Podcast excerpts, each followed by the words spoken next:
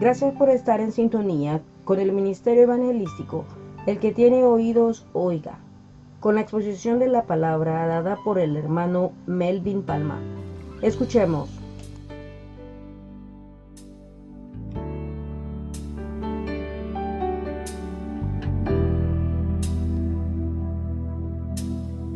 Estamos gozosos, como decía, ¿verdad? En esta tarde le damos gracias al Señor porque Él es bueno y porque para siempre son sus misericordias.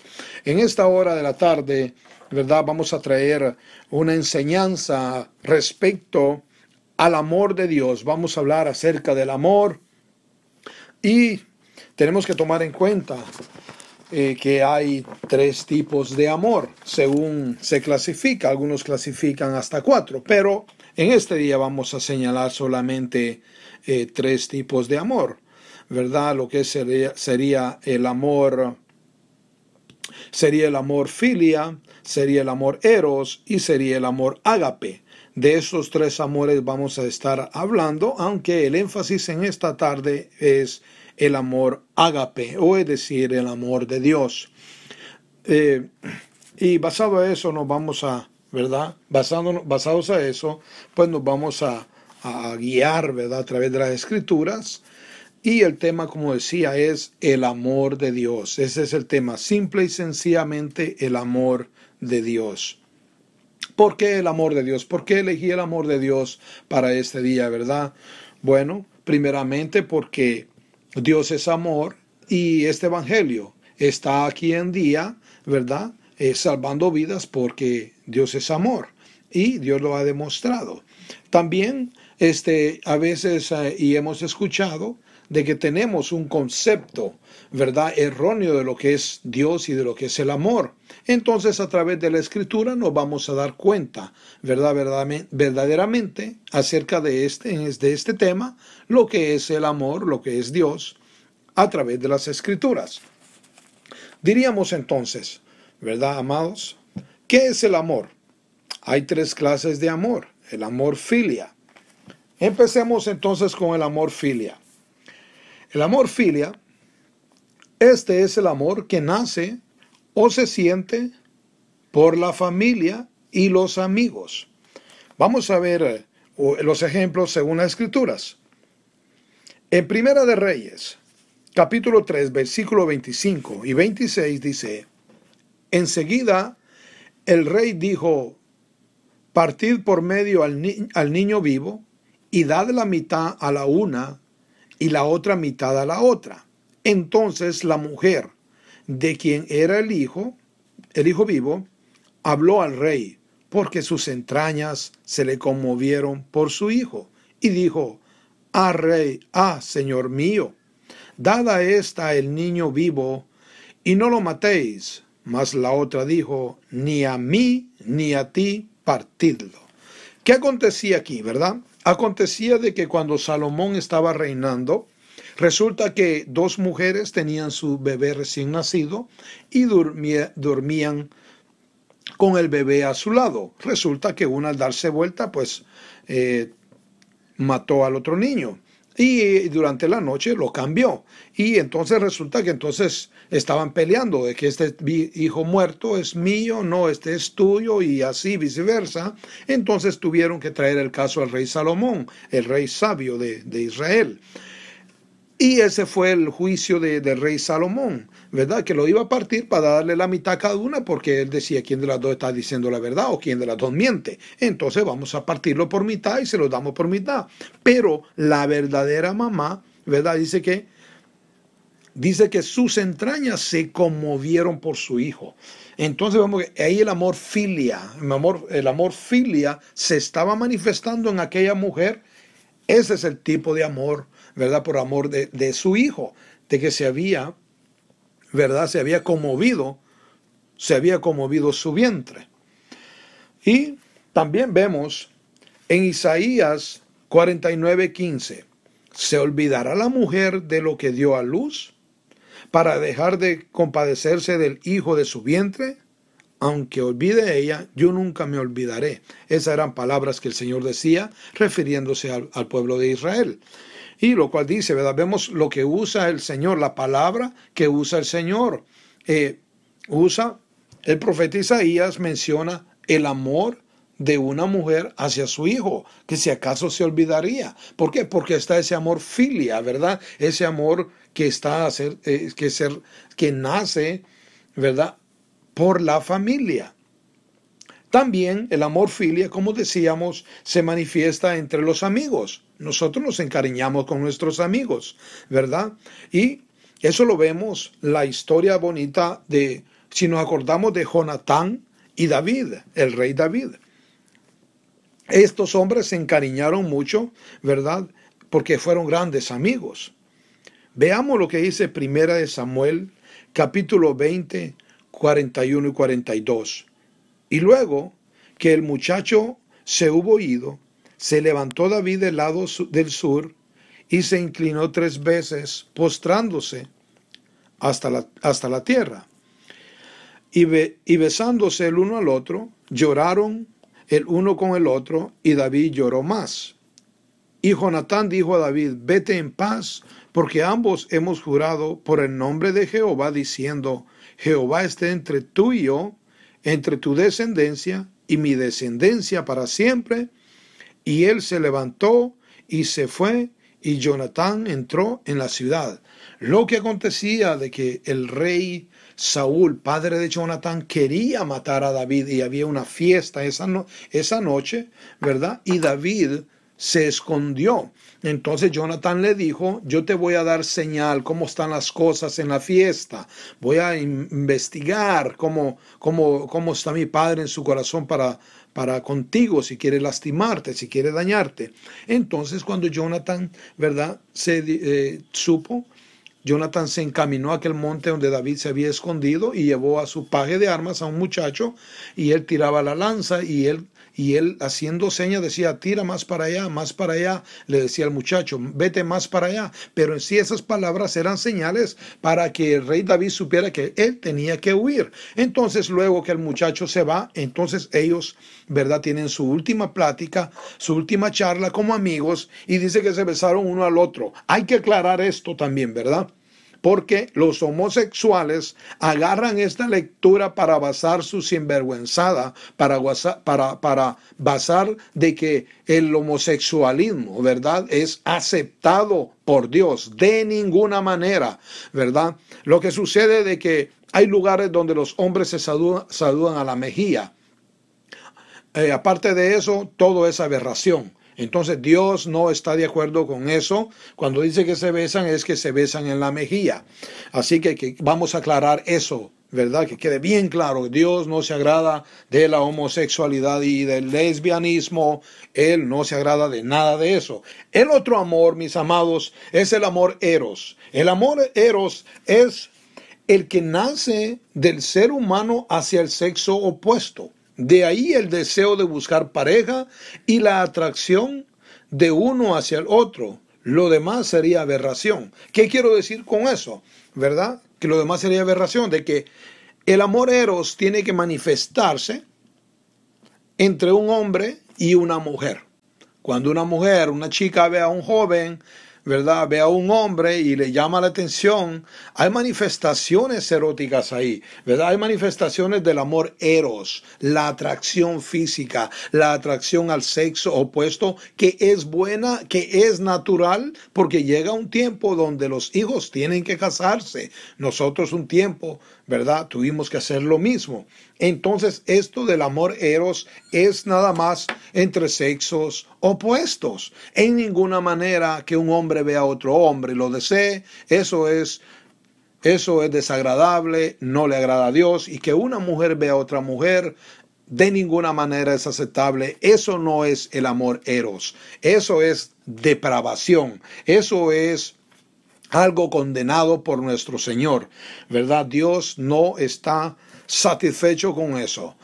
Dios es amor, pero Él no está satisfecho, Él no aprueba el homosexualismo, él no aprueba el lesbianismo. Los ama, pero no ama lo que ellos practican. Los ama, pero no ama lo que ellos hacen. Al contrario, a Dios no le agrada porque en el principio varón y hembra los creó Dios y con un propósito, ¿verdad? Para que se llegaran el uno al otro, formaran su familia, se complementaran el uno al otro y así llenar la tierra. Así que no puede llenar la tierra un hombre con otro hombre ni una mujer con otra mujer. Si eso está pasando, tenemos, tenemos que enderezar esos pasos. Amado oyente, si tú tienes problemas, ¿verdad? Y tienes esos pensamientos sucios, Pídele al Señor que te libre de tal maldad porque a Dios no le agrada, porque los homosexuales y las lesbianas no van a heredar el reino de los cielos. Eso es bíblico, eso es palabra de Dios y de ahí no nos vamos a mover, porque si Dios no se mueve, nosotros como sus hijos tampoco, porque tenemos una identidad con Él. Ama, alabado sea el Señor. Veamos esto que estoy hablando del amor eros. Un ejemplo bíblico del amor eros sería en Génesis capítulo 6, 1 y 2 dice, aconteció que cuando comenzaron los hombres a multiplicarse sobre la faz de la tierra y les nacieron hijas, que viendo los hijos de Dios que las hijas de los hombres eran hermosas, tomaron para sí mujeres escogiendo entre todas. Entonces nos damos cuenta que los hombres, ¿verdad? Vieron a las mujeres y vieron que eran hermosas. Eso es la manifestación del amor eros. Eso es natural, eso es normal. Dios nos hizo con esa naturaleza donde al hombre le tiene que agradar a la mujer y a la mujer tiene que agradarle al hombre, ¿verdad? Así que le damos gracias al Señor, ¿verdad? Porque Dios es bueno y para siempre son sus misericordias. Así que de esta manera, pues podemos ver lo que hemos dicho, lo que es el amor filia y lo que es el amor eros. Ahora bien, vamos a hacer énfasis en lo que es el amor ágape. El amor ágape, el amor ágape, el cual el amor ágape es el que describe a Dios. El amor ágape es el cual describe a Dios mismo. Y no podemos hablar humanamente del amor de Dios, porque somos humanos, estamos limitados y hasta tenemos un concepto erróneo de lo que es Dios y su amor. Así que vamos a tener que hacer este estudio, ¿verdad? Bíblicamente, porque nosotros tenemos, los seres humanos, eh, eh, eh, erramos, tenemos un concepto por así decirlo, hasta abajo de lo que es el amor de Dios, eh, basado a que nos han enseñado mal, basado a que nos han pasado cosas malas y pensamos que como el amor se manifiesta aquí entre los hombres, llegamos a pensar que el amor de Dios se manifiesta de la misma manera. De ninguna manera, el amor de Dios es muy diferente. El amor de Dios es muy diferente. Y esto podríamos observarlo para poder explicar en Efesios capítulo 3 versículos 19 dice, y de conocer el amor de Cristo que excede a todo conocimiento para que seáis llenos de toda plenitud de Dios. Nos damos cuenta entonces de que excede todo conocimiento, dice la palabra y de conocer el amor de Cristo que excede todo conocimiento. Por ello dije al principio, para que hablemos del amor ágape, del amor de Dios, lo podemos hacer únicamente de la manera que Dios mismo se ha revelado al hombre a través de la palabra de Dios. De otra manera, nosotros podemos tener un concepto malo o erróneo de lo que es el amor de Dios. ¿Por qué? Porque sucede de que basado a lo que a lo que a lo que he dicho, de que tenemos un concepto, ¿verdad? Malo, ya sea por lo que nos ha pasado o por cualquier cosa, una mala experiencia, las personas están heridas y las personas se preguntan, ¿será posible que de esa misma manera ama a Dios? Porque si es así el amor de Dios, yo no quiero ese amor. Yo no quiero para nada ese amor. Entonces, verdaderamente que eso, eso viene y, y afecta, ¿verdad? En nuestro juicio. Eso afecta verdaderamente al concepto y al juicio que podemos tener de lo que es el amor. Así que el amor de Dios que es en Cristo Jesús excede todo conocimiento, excede todo, todo, todo, pensamiento. También lo que dice Primera de Juan, capítulo 1, Primera de Juan, capítulo 4, perdón, Primera de Juan, capítulo 4, versículo 8 dice, el que no ama, no ha conocido a Dios, porque Dios es amor. También, Primera de Juan, capítulo 4, versículo 16 dice, y nosotros hemos conocido y creído que el amor que Dios tiene para con nosotros, Dios es amor. Y el que permanece en amor, permanece en Dios y Dios en él. ¿Por qué? Porque Dios es amor. Entonces no podríamos explicar de otra manera humanamente, ¿verdad? ¿Qué es el amor de Dios? O porque, como decía al principio, lo he repetido varias veces, por el concepto que se tenga de lo que es en sí el amor de Dios. Por lo tanto, la escritura nos da, ¿verdad? Luz, nos da sabiduría, nos da entendimiento para poder, ¿verdad? Hablar del amor de Dios. El amor agape. El amor agape describe a Dios mismo. Pues el amor es la esencia de Dios misma. Así que cuando mencionamos a Dios y mencionamos amor o el amor de Dios es lo mismo. A veces decimos frases como mi gran amor, te amo, tú eres mi gran amor. En sí lo que estamos diciendo es de Dios, tú eres mi gran amor mi gran amor. Y le damos ese, ese calificativo, ese pronombre o ese nombre, ¿verdad? ¿Por qué? Pues lo califica, porque Dios es amor. Dios no tiene amor, Dios es amor. Por lo tanto, Estamos claros en eso. Y la Biblia dice que el amor de Cristo sobrepasa todo entendimiento. Por eso a veces no comprendemos cómo es posible de que Dios pueda amar a una persona tan mala. Nosotros somos humanos y la Biblia dice que no hay uno bueno. No hay uno bueno ni aun uno. Entonces nosotros juzgamos de acuerdo a nuestra humanidad. No tenemos la capacidad, ¿verdad?, de juzgar de acuerdo al amor de Dios porque somos limitados. En cambio, Dios en ninguna manera. Hay quienes dicen, ¿cómo es posible que aquel hombre que murió juntamente en la cruz con Jesucristo, siendo un malhechor, Jesús le dijo, desde este momento estarás conmigo en el paraíso? Solo porque él le dijo que él creía en él. Jesús, yo creo en ti. Jesús, acuérdate de mí cuando estés en tu reino, cuando vengas en tu reino. Y Jesús le dijo, desde este momento te digo que estarás conmigo en el paraíso. Y hay personas que siguen peleando con eso, no creyendo lo que Cristo dijo. Pero el amor de Jesucristo, el amor de Jesucristo pasa todo entendimiento, sobrepasa. No podemos llegar a su altura. No podemos comprender en ningún momento cómo ese amor tan bello de Dios se ha manifestado. Ese es el amor de Dios. Podríamos también decir que el amor de Dios es eterno. Estamos hablando del amor de Dios. Podríamos decir que el amor de Dios es amor eterno. Vamos a verlo porque estoy diciendo que el amor de Dios es eterno.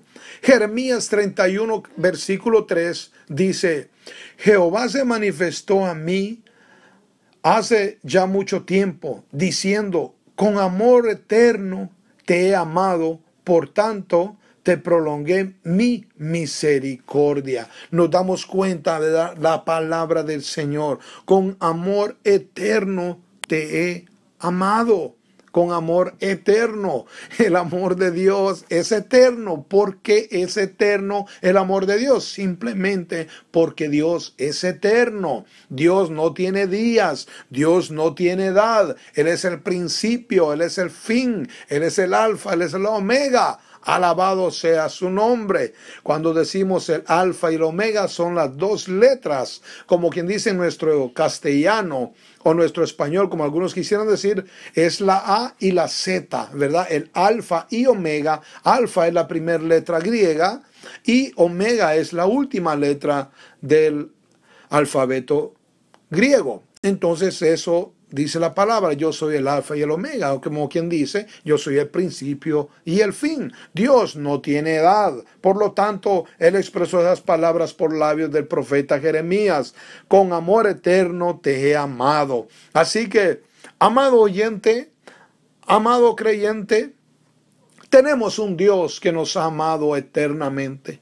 Dios no te amó cuando tú veniste al mundo. Dios te amó aún antes de la fundación del mundo. ¿Sabes por qué? Porque Dios sabe todas las cosas. Dios te conoce a ti perfectamente. Dios no te conoce desde que tú naciste. No, de ninguna manera. Dios te conoce a ti desde antes de la fundación del mundo.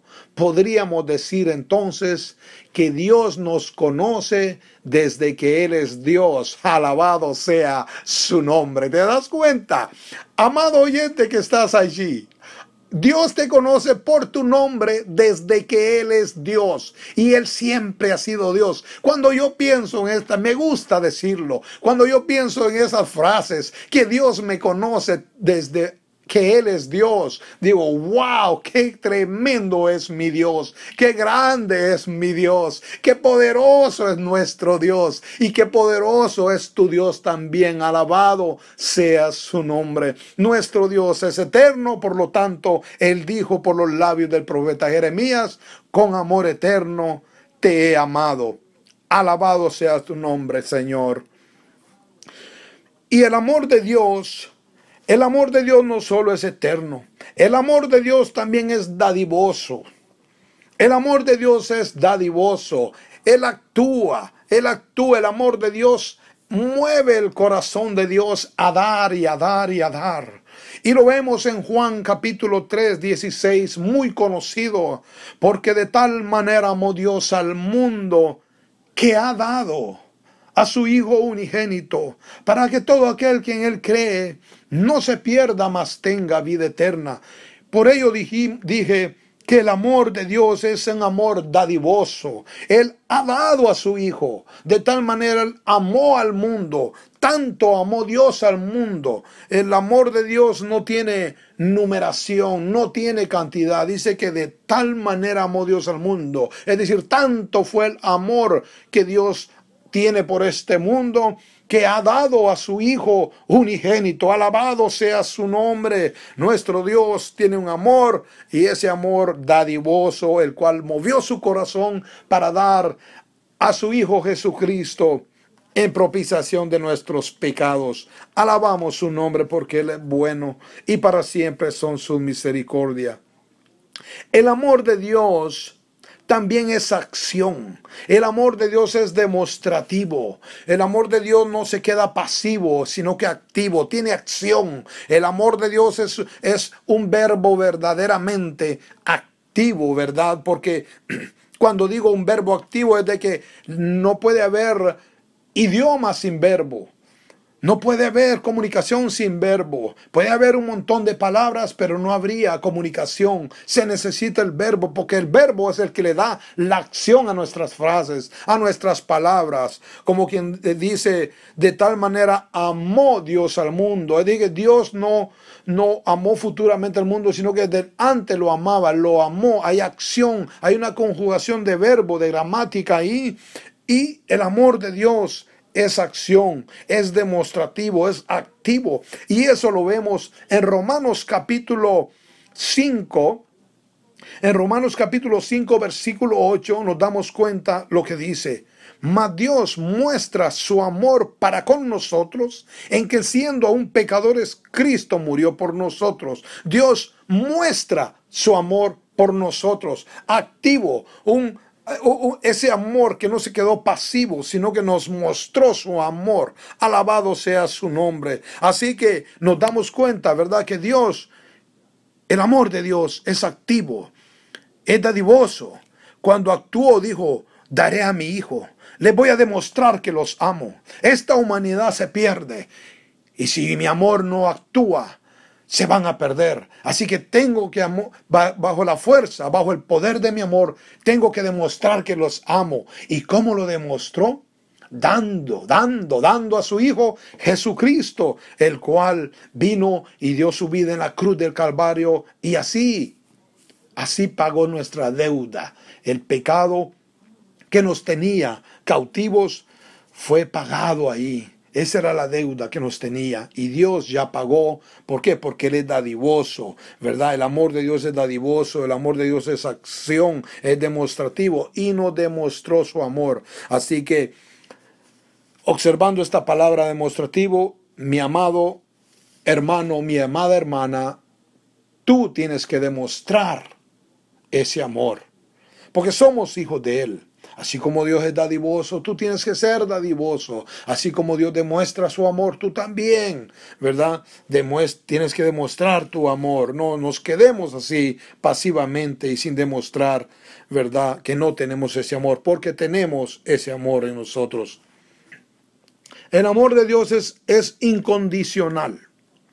El amor de Dios es incondicional. Oseas capítulo 3, versículo 1, dice, me dijo otra vez Jehová, ve y ama a una mujer amada de su compañero, aunque adultera, como el amor de Jehová para con los hijos de Israel, los cuales miran a dioses ajenos y aman tortas de pasas. ¿Qué aconseja? ¿Qué, qué, qué, qué acontecía acá? El amor de Dios es incondicional. Es decir, que ningún ser humano puede hacer algo para que Dios lo ame o lo deje de amar. La naturaleza, Dios mismo es amor. Dios amó a Israel. Aquí lo que acontecía, que el Señor le estaba dando palabra a Oseas. Oseas tuvo una esposa, ¿verdad? Que que se le fue con amantes. Y el Señor le dijo, ve, ve y la compras de sus amantes y la traes contigo otra vez. Y entonces el Señor hace una comparación de cómo es el amor de Él para con Israel, aunque Israel estaba adulterando, es decir, entregándose a dioses falsos. De esa manera, Dios demuestra su amor, que era un amor incondicional. Oh Israel, Israel, mira lo que estás haciendo. No obstante, yo te amo. No te amo, yo te amo. Y decía por labios del profeta Oseas esas palabras. Ve y toma esa mujer que adultera como el amor de Jehová para con los hijos de Israel. Es por ello que dije al principio que no podemos comprender cómo es esto del amor de Dios. Cómo el amor de Dios prolonga sus misericordias para con nosotros. Las prolongó con Israel, las prolonga con nosotros. Amado oyente, las prolonga contigo. Ese es el amor de Dios. El Señor es amor. Él sabe lo que estamos haciendo.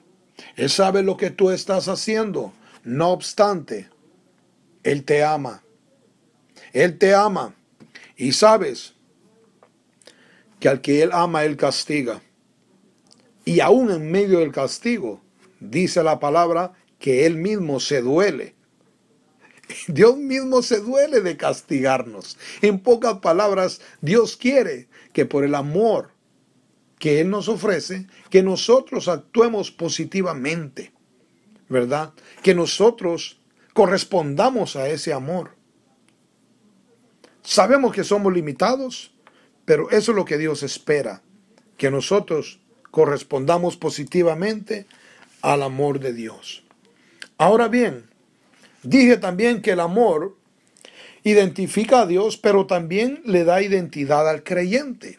Cuando nosotros aceptamos a Jesucristo como nuestro Señor y Salvador, nos damos cuenta que ahora tomamos otro nombre. No solo somos creyentes, no somos solamente los de la fe, no solo somos cristianos, no somos solamente ¿verdad? Eh, evangélicos, eh, los que anuncian las buenas nuevas, sino que también tenemos un título bien grande. Primera de Juan, capítulo 3, versículo 1 dice, mirad cuál amor, mirad cuál amor nos ha dado el Padre para que seamos llamados hijos de Dios. Por esto, el mundo no nos conoce porque no le conoció a Él. Oh, qué lindo. Pongamos atención.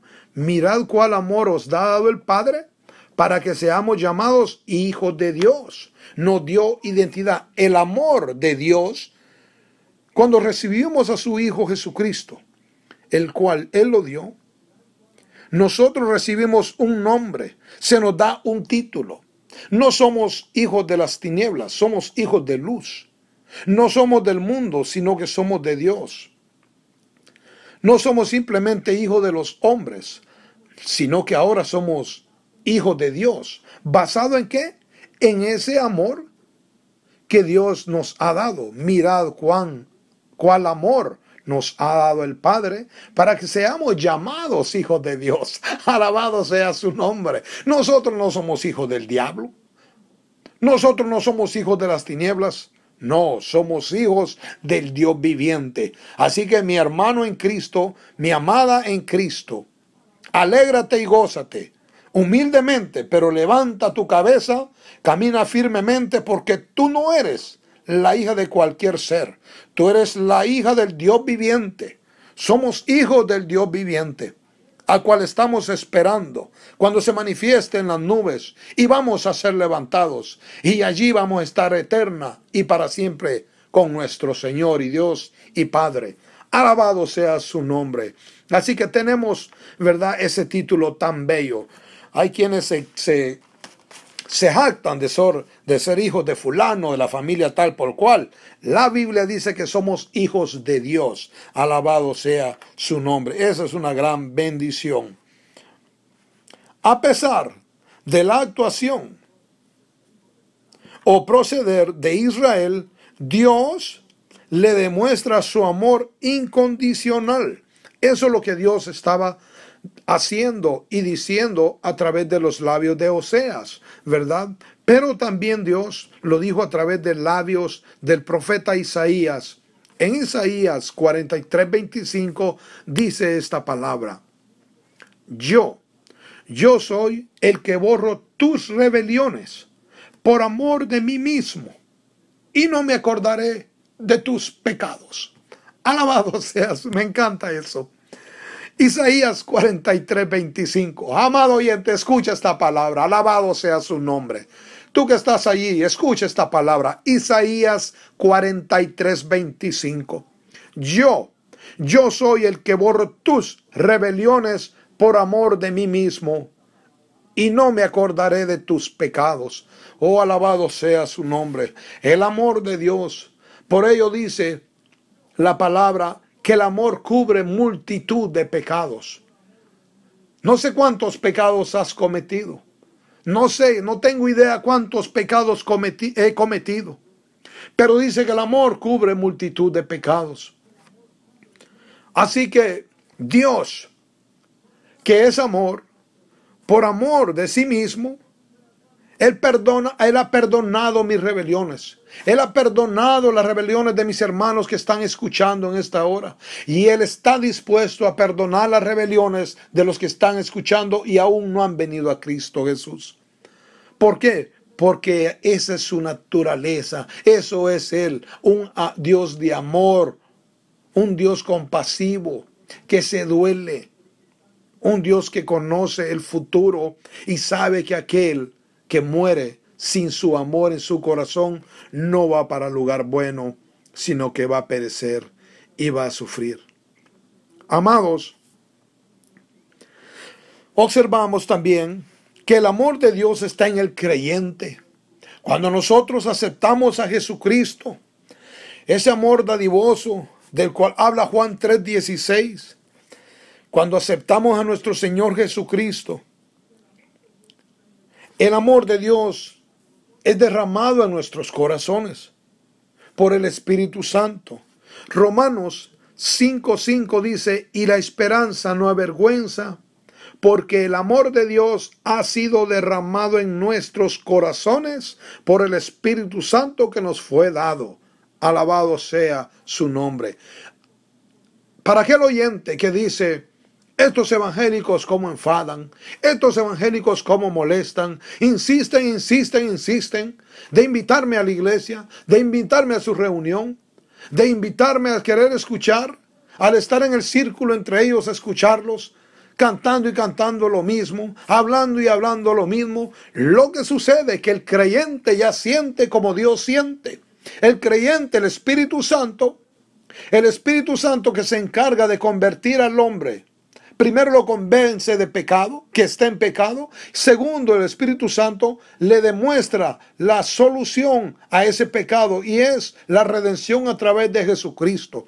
Son dos cosas que hace el Espíritu Santo. Nos convence de pecado nos señala que estamos en pecado. Y segundo, nos muestra la salida porque el Señor no nos deja hundidos. El Señor no nos señala por señalarnos. Cuando el Señor señala nuestro pecado es porque Él tiene la solución y Él quiere que salgamos de el pecado. Por lo tanto, si el Señor en estos momentos está revelando algo en tu corazón, es porque el Espíritu Santo que te conoce te está diciendo, esta es tu situación, pero déjame decirte que también está la solución, es Cristo Jesús, Él ya pagó, y, y nuestro Dios es el que borra tus rebeliones. Así que por eso es que nosotros sentimos de esa manera. Sentimos, ¿verdad? El amor por el que no ha venido a Cristo. Y nos duele nos duele. Ya sabemos que la gente está muriendo, que la paga del pecado es muerte, pero la dádiva de Dios, el regalo de Dios es vida eterna en Cristo Jesús. Así que una de las primeras cosas que a veces pregunto yo personalmente es, ¿y murió con Cristo en su corazón? ¿Partió con Cristo en su corazón? Porque si no, estaré una eternidad sin Cristo sin Dios, sin fe, sin esperanza. Así que el Espíritu Santo está dentro de nuestro corazón y como dice la Biblia, que ha derramado del amor de Dios en nuestros corazones. Entonces, del mismo amor, de ese amor que Dios siente por esas almas perdidas, porque Dios no es la voluntad de Dios que nadie se pierda, sino que todos procedan al arrepentimiento. Eso es el plan de Dios. Eso es el amor de Dios. Entonces Él pone ese sentir en nuestro corazón porque de otra manera, ¿cómo nosotros podríamos estar aquí hablando del poder de Dios, del amor de Dios, que nos reconciliemos con Dios? Desde el apóstol Pablo que decía, os encarecemos, reconciliados, os rogamos, reconciliados con Dios. Alabado sea su nombre. Dios es grande y poderoso. Así que en esta tarde, ¿verdad? Hacemos lo mismo. Estamos diciéndole a aquellos que no han venido a Cristo, reconcíliense con Dios a través de Jesucristo. Alabado sea su nombre. Cuando venimos a Cristo, cuando venimos a Cristo y tenemos, ¿verdad? El amor de Dios ya no hay nada que nos pueda separar del amor de Dios. El amor de Dios demostrado a través de Jesucristo es como un eslabón que nos une a Dios. Jesucristo es ese eslabón, es ese puente que nos une. Jesucristo es el camino que nos une con Dios. Y por ello estamos unidos a Él. El creyente, al aceptar a Jesús, no puede, ni hay cosa alguna que lo separe del amor de Dios.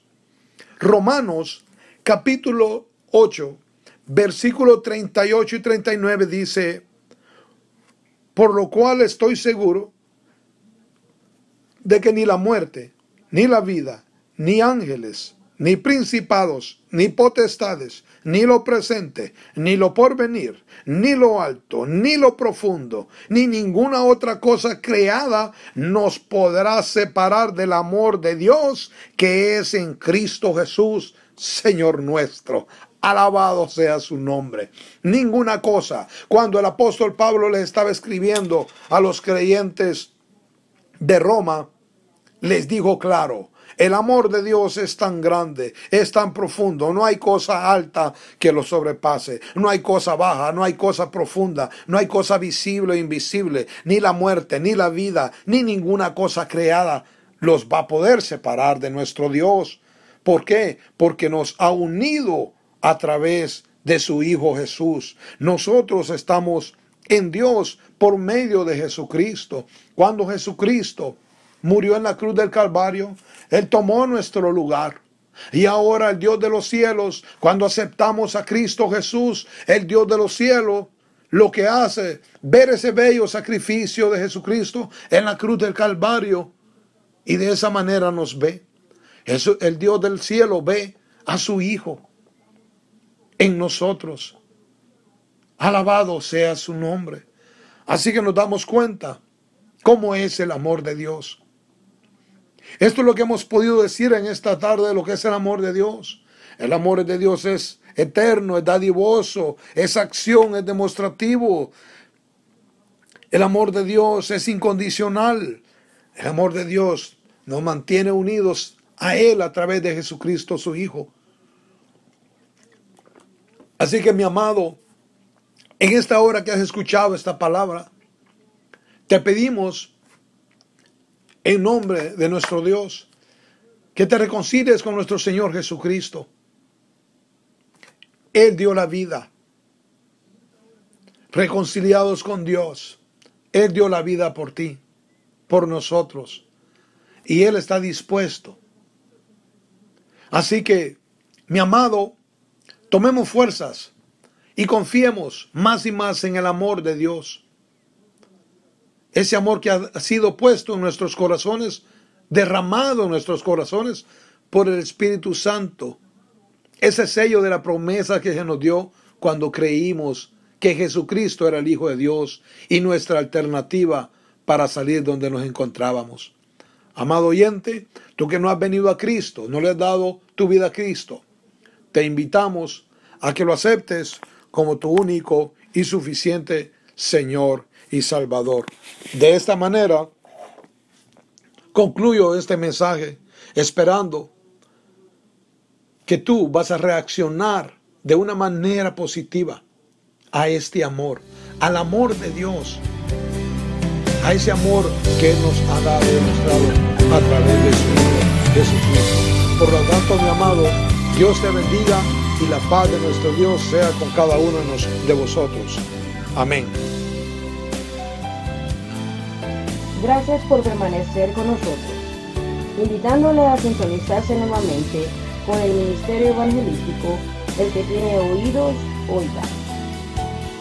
Hasta el próximo programa y que el Señor le llene de abundantes bendiciones.